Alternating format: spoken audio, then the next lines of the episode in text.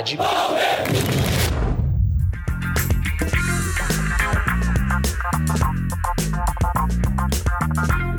Olá a todas e todos! Começando mais uma edição do Identidade Palmeiras Podcast, a primeira edição do ano de 2022. Apesar da gente já estar quase em abril, essa é a nossa primeira edição do ano de 2022, a nossa edição de número 20. Eu sou Alberto Silva Serri, jornalista e cientista social, faço o programa junto com meus amigos Paulo Dias, historiador e professor, e Pedro Chaves, cientista social. E em nome da nossa equipe, eu desejo um feliz ano novo, feliz ano de 2022 para todos os nossos ouvintes, os poucos mais bons ouvintes do Identidade Palmeiras, e também esperamos, né, que o coronavírus saia da nossa vida definitivamente nesse ano e que a gente possa curtir esse momento maravilhoso do Palmeiras e também pensar bastante sobre a cultura palmeirense que faz parte da nossa vida. Bom, eu queria dar um recado para todo mundo que está ouvindo Identidade Palmeiras, seja você um ouvinte de longa data ou um marinheiro de primeira viagem aqui no nosso podcast. O nosso formato está sendo alterado a partir desse programa.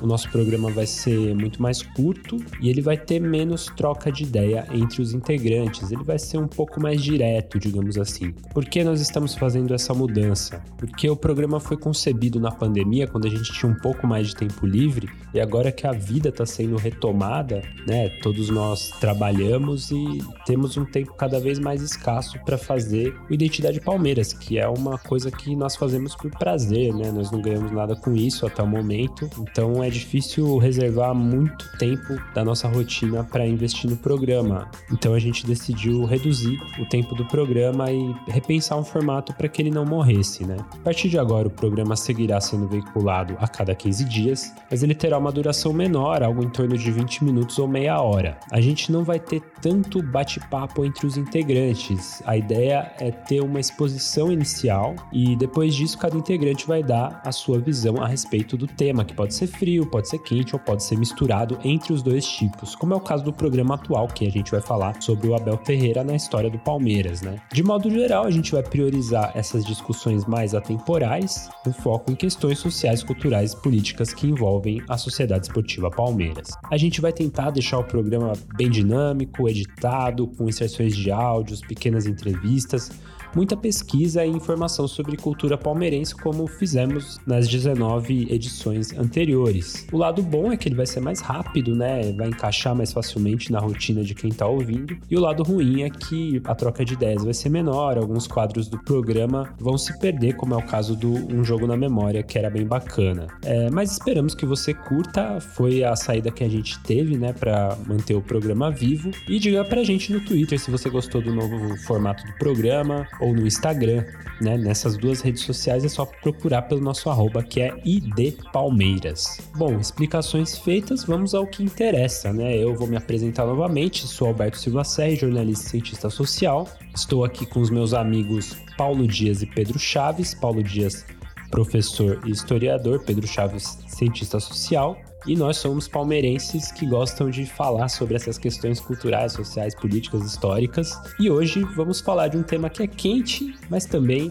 tem seu lado frio, né? Tem seu lado histórico, que é o tamanho do Abel Ferreira no Palmeiras. Vamos falar de Abel Fernando Moreira Ferreira.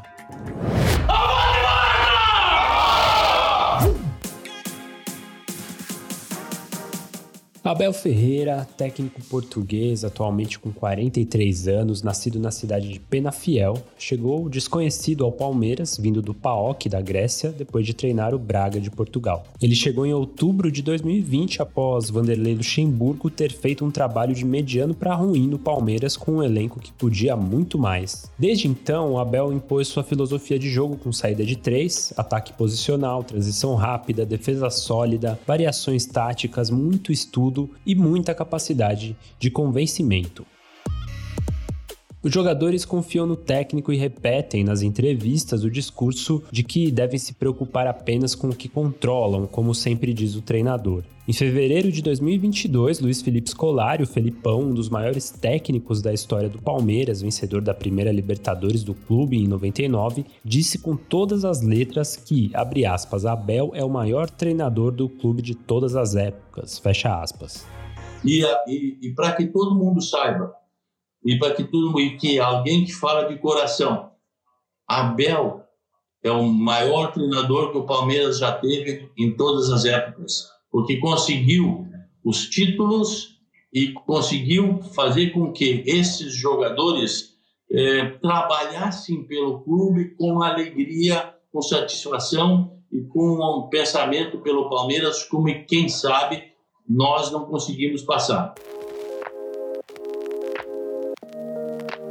Na frieza dos números, Abel sem dúvida já está entre os maiores. Até o dia 26 de março de 2022, dia da gravação deste programa aqui, são 123 jogos, 69 vitórias, 27 empates e 28 derrotas, um aproveitamento de 63,4%. Abel conquistou os títulos das Libertadores de 20 e 21, da Copa do Brasil de 2020 e da Recopa de 2022. Também foi vice da Supercopa do Brasil de 21, da Recopa de 21, do Paulista de 21 e do Mundial de Clubes de 21, que foi disputado em 22. Esses números impressionantes para um treinador que está há apenas um ano e cinco meses no clube poderiam ser ainda melhores se o já insano calendário do futebol brasileiro não tivesse sofrido influência da pandemia de Covid-19, que proporcionou absurdos como jogos a cada dois dias e fez com que o Palmeiras jogasse com o time sub-20 em partidas do Paulista de 2021, por exemplo, sem contar os desfalques por surtos de Covid ou por convocações. Abel, portanto, é o quarto técnico mais vencedor em termos de títulos conquistados no clube. Ele está atrás de Luxemburgo com 8, de Oswaldo Brandão com 7 e de Felipão com 6. O português está empatado com o uruguaio Ventura Cambon, que venceu a Copa Rio de 51, com o brasileiro Humberto Cabelli, técnico do Palestra Itália nos anos 30, todos esses três com 4 títulos conquistados. Se levarmos em conta as finais disputadas, Abel já está na vice-liderança, com 9 atrás apenas de Felipão, que tem 10. A nona final será a decisão do Paulista de 2022. Abel é o técnico com mais títulos internacionais na história do Palmeiras, com três, duas Libertadores e uma Recopa. É também o treinador com mais jogos e vitórias no Allianz Parque e o único a ganhar dois títulos na mesma temporada pelo Palmeiras no século 21.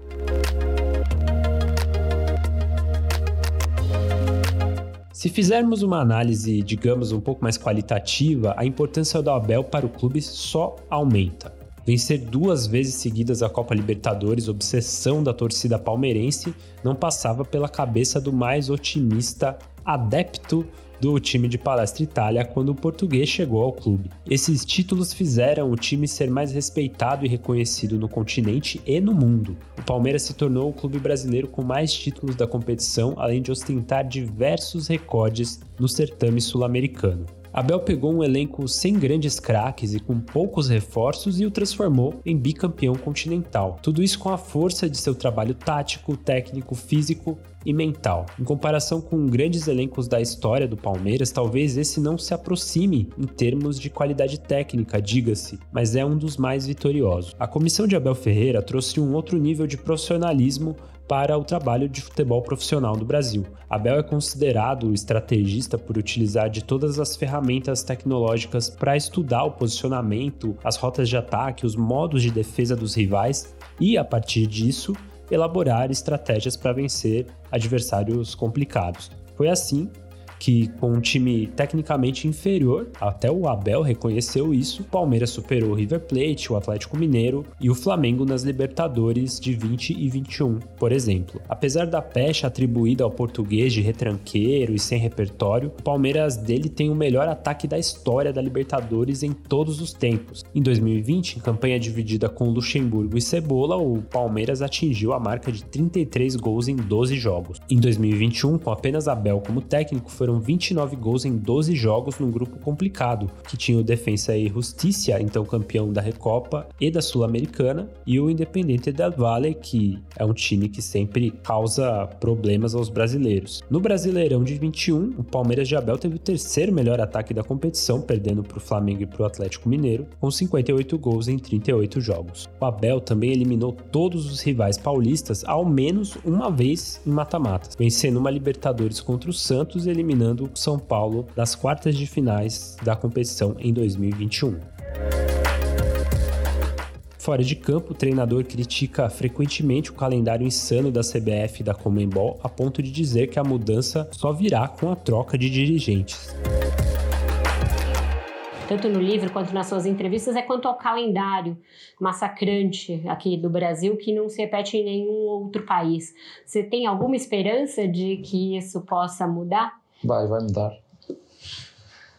É, quando mudar pessoas, vai mudar. Tem que mudar pessoas.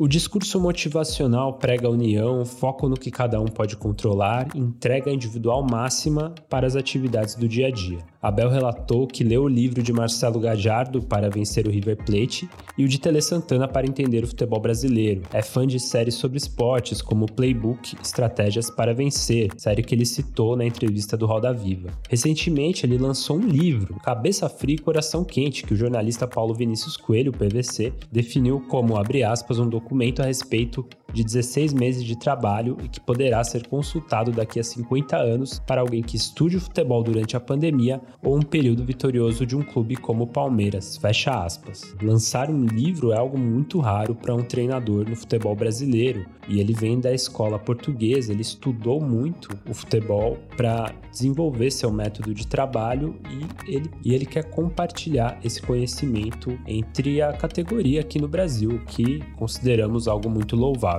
Então, por tudo isso, achamos que Abel é um gigante na história do Palmeiras, sem dúvida um dos técnicos mais importantes na nossa história, e agora a gente vai dar os nossos pitacos a respeito. Nem celebrar o palmeirense celebra, ele desabafa.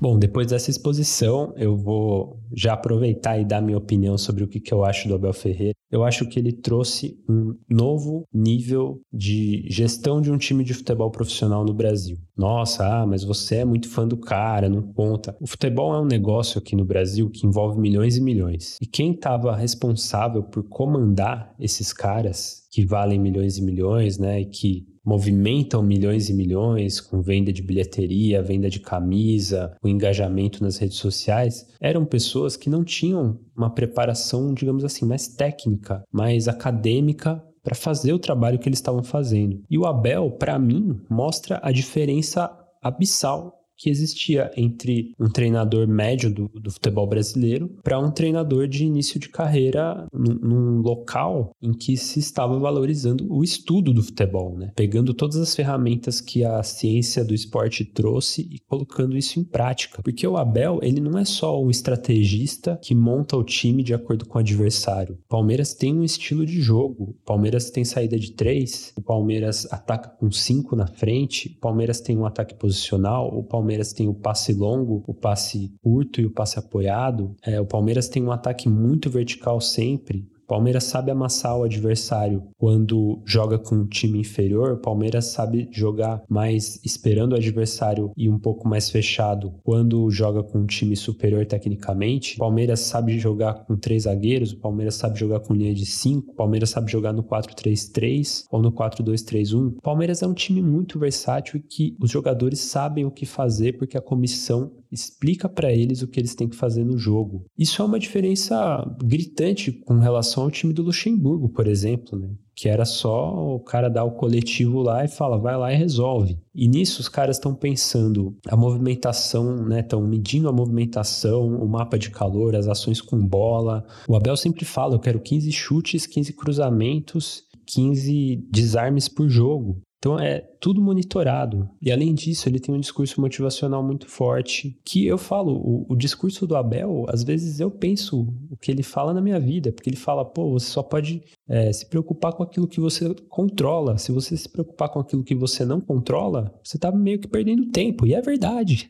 eu acho ele um treinador de outro nível no Brasil. E como disse o Vitor Birner um tempo atrás na ESPN, mais recentemente, os técnicos estão ganhando uma nova importância, né? Ele falou: Eu acho que o Tite é o maior técnico da história do Corinthians, o São Paulo é o Tele e do, e do Palmeiras é o Abel. E eu concordo com ele, porque o Luxemburgo de 96 era um técnico sensacional, mas ele tinha um material humano fantástico. E o Abel, com um time tecnicamente muito inferior, consegue fazer esse time ser muito vitorioso e tá entre os maiores da história do Palmeiras. Então, para mim, ele é. Eu sei que é meio difícil fazer essas comparações, falar quem é melhor de uma época ou de outra. Essas comparações, no fim das contas, são apenas comparações, né? São, são coisas subjetivas que a gente fala. Mas para mim, Alberto hoje, eu acho que o Abel já tá no nível de maior técnico da história do Palmeiras. E vocês, meus amigos, o que, que vocês acham?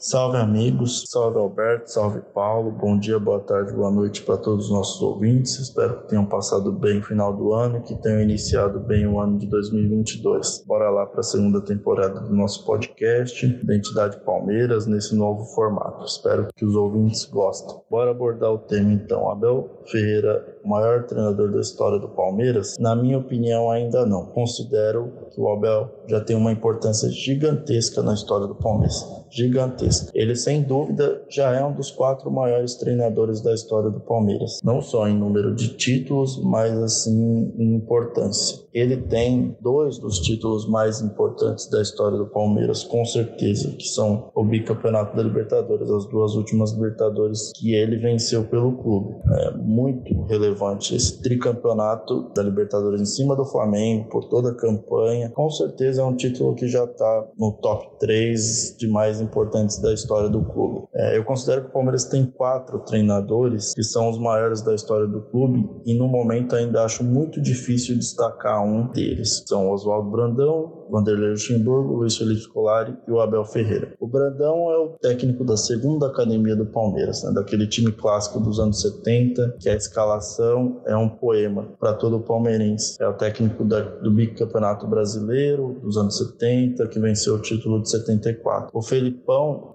é o treinador da primeira Libertadores. É um treinador que foi campeão da Libertadores e campeão brasileiro pelo Palmeiras. Então ele tem esses dois títulos. E o Luxemburgo é o treinador que tem mais títulos em quantidade, oito títulos. Foi o treinador de times históricos, foi o treinador que tirou o Palmeiras da fila em 93, ganhando o Campeonato Paulista, né, em cima do Corinthians, que também é um dos títulos mais importantes. E esses três são técnicos que tiveram mais de uma passagem pelo clube. Claro, também tiveram momentos momentos negativos, sobretudo o Felipão e o Luxemburgo, mas eles têm uma importância gigantesca, né? É, o Brandão é o que mais dirigiu o clube, o Luxemburgo e o Felipão também ostentam outros números. O Abel conseguiu em 16 meses, é, que é um feito impressionante, é, praticamente se igualar a esses outros três. Tanto que ele já tem nove finais. E esse número, para mim, é até mais impressionante do que os quatro títulos vencidos. Ele, em 16 para 17 sete meses de clube, tem nove finais, né? Um número que o Felipão precisou de três passagens e, sei lá, mais de quatro, 400 jogos para atingir. Então, é, eu acredito que o Abel é, ele já está entre os maiores treinadores da história do clube, é, mas eu não consigo colocar ainda como o maior. Porém, eu tenho um ponto aqui. Eu acredito que se ele cumprir o contrato que ele assinou recentemente, estendendo o vínculo dele com o Palmeiras até o final de 2024, e se tornar o técnico mais longevo do clube numa única passagem, invariavelmente ele se tornará o maior técnico da história do clube porque, claro, eu estou fazendo aqui um exercício de adivinhação, mas eu acho muito difícil que ele não vença nenhum título nesse período, pela forma como o Palmeiras está estruturado hoje, pela qualidade do trabalho dele e da comissão dele. E assim, mesmo que ele ganhe um ou dois títulos, mesmo que ele não alcance o número do Luxemburgo, ele já se colocará como o maior técnico da história do clube pela questão da longevidade e da qualidade dos títulos, né? Mesmo que sejam títulos de maior importância, de menor importância do que o bicampeonato da Libertadores que ele já tem. E aí, para finalizar, eu vou dizer o seguinte: o Abel não é o melhor, não é o maior técnico da história do Palmeiras ainda, mas certamente ele é o melhor técnico da história do Palmeiras. E digo isso por quê? Porque eu acho que ele é um treinador melhor do que o Felipão, mais completo, né, em termos táticos, em termos intelectuais, falando assim para resumir, para não detalhar muito. Ele tem mais repertório tático que o Felipão. Ele é um treinador é, mais moderno que o Felipão e até na questão de tempo ele está à frente. Então ele começou a carreira quando o Felipão já estava então tinha muito extrato, então ele teve acesso a novos métodos. Isso vale também para o Brandão, porque ele está 50 anos na frente do tempo do Oswaldo Brandão, então hoje em dia é claro que o trabalho de um treinador tem muito mais ferramentas científicas e tecnológicas, então indiscutivelmente ele é um treinador melhor que o Oswaldo Brandão. E aí a questão mais polêmica é ele para mim também é mais treinador que o Luxemburgo, um treinador melhor, no sentido de que, como o Alberto disse, os times do Luxemburgo eram muito vistosos de ver jogar. É, porém, era outra época do futebol. Os times do Luxemburgo eram muito bons tecnicamente, ele trabalhava com grandes jogadores. E além disso, ele sempre e ele mesmo se orgulha de dizer isso, sempre foi um treinador que tratou o futebol de forma mais empírica, era aquela coisa da tentativa e erro, e ele conseguia ajustar os times e montar grandes times com grandes jogadores tecnicamente dessa forma. O Abel não, o Abel é um cara que estuda cientificamente o futebol, que se preparou científica e academicamente para ser treinador, então ele é um cara que domina todas as ferramentas do jogo hoje em dia. É um treinador completo taticamente e tem muito repertório e que ainda é um cara que tem um, um ótimo discurso de convencimento. É um cara que na parte mental trabalha muito bem a equipe, sabe motivar os jogadores na medida certa, né? Então, é, ele é um treinador completo. Né? Por isso eu digo, já é um dos maiores treinadores da história do Palmeiras, tem tudo para se tornar o maior e é o melhor. Essa é a minha opinião. Um abraço pro Alberto, um abraço pro Paulo e para todos os nossos ouvintes. Salve Alberto, salve Pedro, salve todos e todas ouvintes. Espero que estejam bem e mais descansados do que nós. Esse trio que vocês acompanham está trabalhando mais, com certeza, muito mais com o atual presidente e todos os ministros, viu? Com certeza. Bom, vamos falar de fato de coisa boa. No caso de uma pessoa maravilhosa, que é Abel Ferreira. Eu sigo bastante a linha do Alberto de achar que o Abel já é o maior técnico do Palmeiras. Claro, se a gente utilizar a métrica de títulos, não tem como a gente sustentar esse argumento. No entanto, vou apelar mais para a subjetividade nesse sentido. Abel Ferreira trouxe consigo, e até esse presente momento, um ano e alguns meses, uma certa filosofia que criou uma identificação da sua comissão técnica, seus jogadores, com a torcida e realmente, por mais que em alguns momentos tenha chegado num embate ali, uma, uma farm para cá e para lá, eu não lembro de uma vez em que a torcida, time, comissão técnica, diretoria estivessem tão unidos pensando em Palmeiras. Palmeiras que é característico por ter diversos tipos de problemas extra-campo, dentro dos bastidores, e cada vez menos a gente ouve falar disso. Claro, tem todo um processo que vai mudando, né? Algumas coisas desde aí o presidente do Paulo Nobre, mas ainda assim eu sinto que a postura do Abel é uma postura única no futebol brasileiro. Uma postura muito diferenciada. Ele é um cara que sou repetitivo porque as coisas continuam sendo um problema, questão de calendário, etc. Mas tudo que ele fala, tudo que ele aponta como crítica, por mais repetitivo, tá correto ele traz isso à tona, traz a discussão, mostra o quanto que ele tem uma visão holística do futebol, ou seja, uma visão total. Ele não tá pensando somente no Palmeiras, ele tá pensando no jogo como um todo. Então, o Abel Ferreira ele não é somente um bom técnico. Como o próprio Alberto disse, ele não é só um estrategista pensando de um ponto de vista de que o Palmeiras vai se adaptar a um determinado time, mas ele é um técnico que gosta e ama o futebol e quer ver o futebol brasileiro crescendo. Então, ele já traz muitos questionamentos só pela presença dele, pela influência que ele criou. Ele sabe disso, usa isso a favor do próprio futebol brasileiro, a favor do Palmeiras. O segundo ponto, e aí mais especificamente do futebol, Creio que esses últimos anos, não somente por questão de títulos, mas isso evidentemente é importante, Abel Ferreira trouxe uma forma de jogar que no começo, alguns achavam, somente como reativa, mas agora, depois de mais de um ano, diversos jogos, esse elenco mostrou a bola que pode jogar. Ele extraiu muito de determinados jogadores que antes eram extremamente criticados, e eu vou pontuar, por exemplo, o Marcos Rocha, que cresceu e muito com o Abel Ferreira muito. Rafael Veiga tá atingindo provavelmente o seu auge na carreira. Recuperou Gustavo Scarpa. Enfim, poderíamos aqui falar de vários outros. Luan, um outro baita de um exemplo. Então, do ponto de vista futebolístico, a, o Abel é incrível. É, eu acho que também concordo que o, com o que o Alberto trouxe sobre termos aí um, uma mudança do, da importância do técnico atualmente. E por mais que ele não chame isso para si, e novamente, acho essa postura louvável de como ele exalta os seus jogadores, de como os jogadores são o foco, tem que ser o foco, e de como ele também fala da comissão técnica, de como a comissão técnica é importante. Então, eu sinto que o Abel já é o maior por ele porque vai deixar legados mais do que os títulos que já são muito importantes, os principais títulos, ele vai deixar legados ele vai deixar uma forma de se pensar, ele vai deixar uma forma de se agir dentro do clube e para a torcida. Então vai ter um Palmeiras pré-Abel Ferreira e um Palmeiras pós-Abel Ferreira. O que antes tinha, em determinado momento, a ideia de escolarismo, vai ter agora o que é a forma de jogar do Abel, a forma de pensar do Abel. Enfim, Abelzinho, chamamos. Para mim, ele já é o maior por essas questões subjetivas. Por questões objetivas, pode e muito provavelmente se tornará. É isso então, terminamos a nossa vigésima edição do Identidade Palmeiras, a primeira do ano de 2022. Eu queria agradecer se você ouviu o nosso programa inteiro. Peço para você seguir a gente no twitter.com/idpalmeiras e no instagram.com/idpalmeiras. Você acha que o Abel é o maior técnico da história do Palmeiras? Qual é a sua opinião? Fala pra gente nessas redes sociais e a gente volta daqui a 15 dias. Um abraço de toda a nossa equipe, meu, do Paulo e do Pedro. Obrigado e tchau. Thank you.